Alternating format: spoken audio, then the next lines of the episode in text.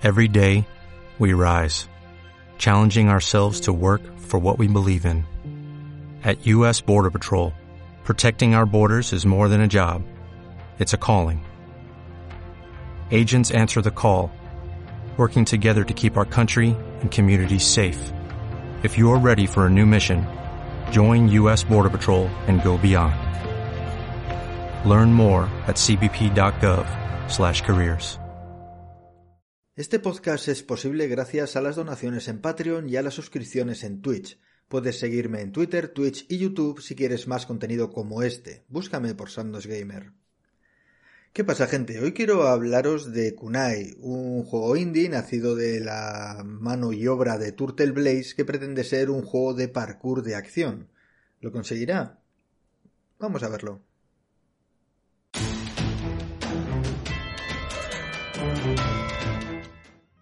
Kunai empieza bien, el mundo se ha ido al garete y las máquinas son las que han tomado el relevo, pero en vez de convertirse en un Skynet cualquiera y controlar todo, aquí todas las máquinas tienen conciencia de sí mismas como ente único, y han optado por ponerse en manos y piernas y con un monitor por cabeza encabezar la resistencia contra quien inició todo el tema.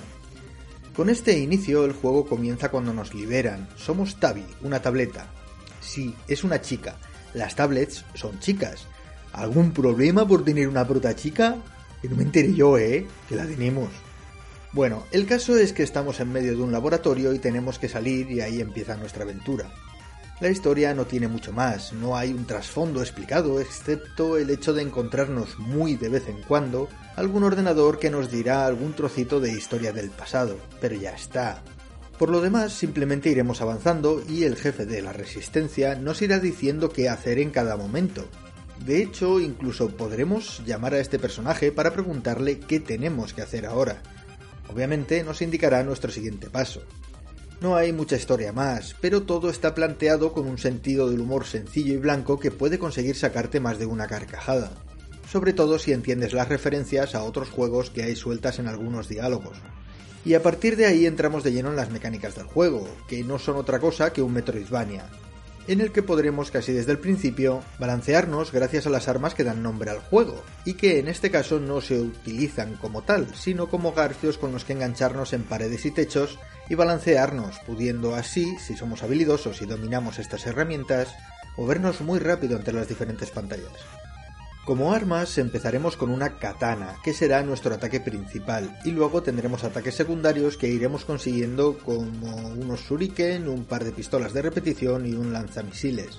Todos ellos con funciones secundarias como abrir puertas, romper rocas o volar. Estas armas se pueden mejorar en las estaciones wifi que irás encontrando en las diferentes zonas. Al matar enemigos o romper cajas irás recogiendo monedas que podrás utilizar para instalar estas mejoras que añaden ataques cargados con cada arma y otras cosas. Y con esto pues tendremos que ir realizando las misiones que nos dará el jefe de la resistencia hasta conseguir salvar el mundo un día más. Gracias a las armas y a los garfios es donde tenemos el parkour al que hace referencia el estudio de desarrollo, y es que si combinamos bien todas las armas podremos pasar muchas pantallas sin ni siquiera tocar el suelo y saltando de enemigo en enemigo. Aunque para mí llamar a esto parkour es un poco efectista, no hay parkour en este juego, pero sí que tiene muchos malabarismos, por eso de colgando de una cuerda e ir dando saltos, pero eso no suena tan bien como el parkour, ¿eh? Durante nuestro camino nos enfrentaremos con diferentes enemigos, que si bien no son demasiado variados, sí que cumplen perfectamente su cometido, aunque es en los enemigos donde encontramos una de las pegas del juego, y es que algunos de estos enemigos son injustos. El juego en general es injusto con el jugador, haciéndole muchas veces trampas que frenan su avance y pueden llegar a desquiciar un poco, pero luego voy con esto.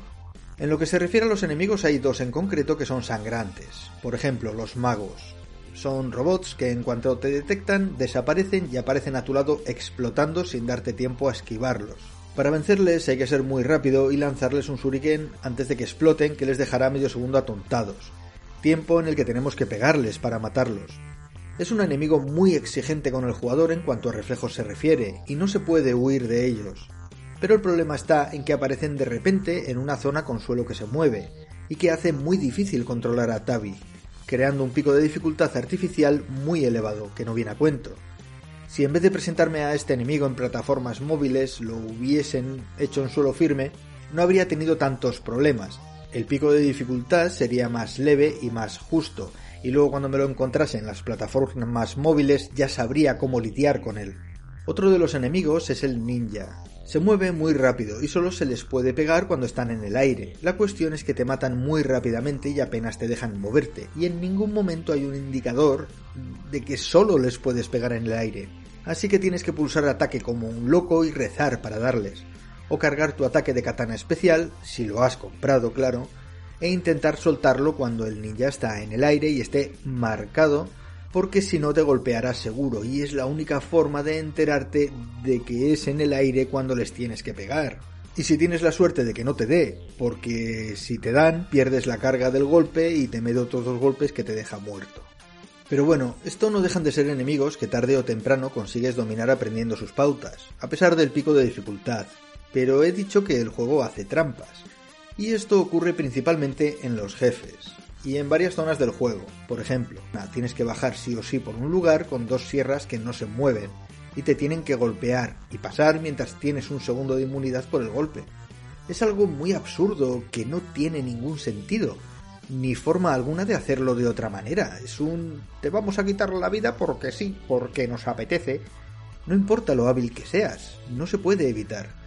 Y en lo que se refiere a los jefes también pasa en dos, pero solo voy a hablaros de uno, todos los jefes tienen varias fases. Cuando reciben X golpes pasan a la siguiente, como en la mayoría de los juegos, ¿vale?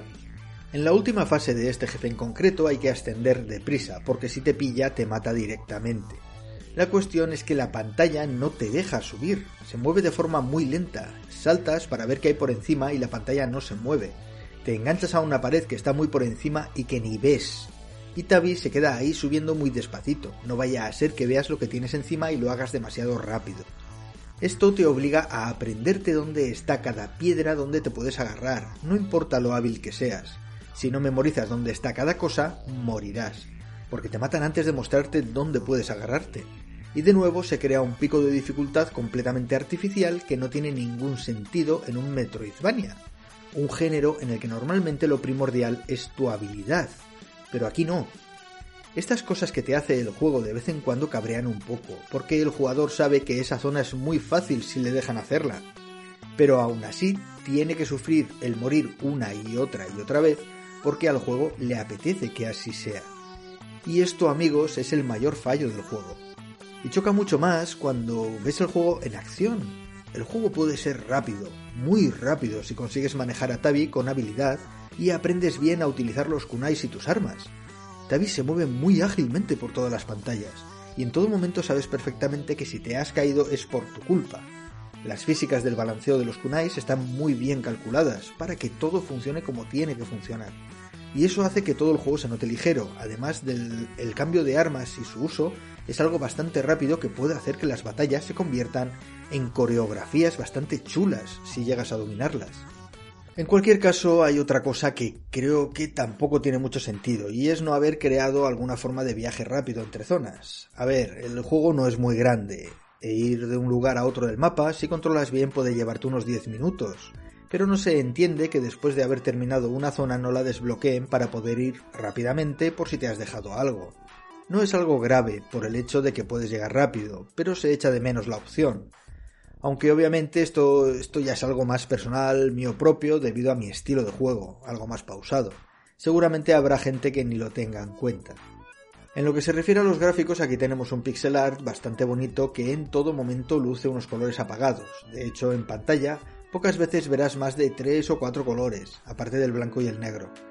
Verás el color del fondo, que también es indicativo de la zona en la que estás, el azul que está asociado siempre a gente que puede hablar contigo, y el rojo que lucen todos los enemigos. Con esta sencillez de colores el juego luce fantástico y es algo muy importante, porque hace que puedas detectar muy rápidamente en pantalla qué zonas del juego van a hacerte daño y cuáles no. Y bueno, los sombreritos que se puede poner Tabi son amorosísimos y son el coleccionable del juego. Y hacen que a Tabi se le ponga una carita que es un amor. En lo que se refiere al sonido, la música se podría decir que es 8 bitera, lo cual no es malo, pero termina siendo un poco repetitiva. Eso sí, los efectos sonoros están bien trabajados.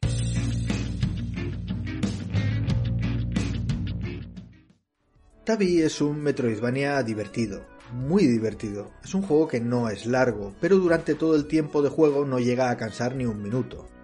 Bueno, sí, en esas zonas en las que el juego se vuelve injusto sí que es un poco agotador, pero son zonas que no duran, y una vez pasada esa zona la sonrisa vuelve a tu cara y vuelves a disfrutar del juego.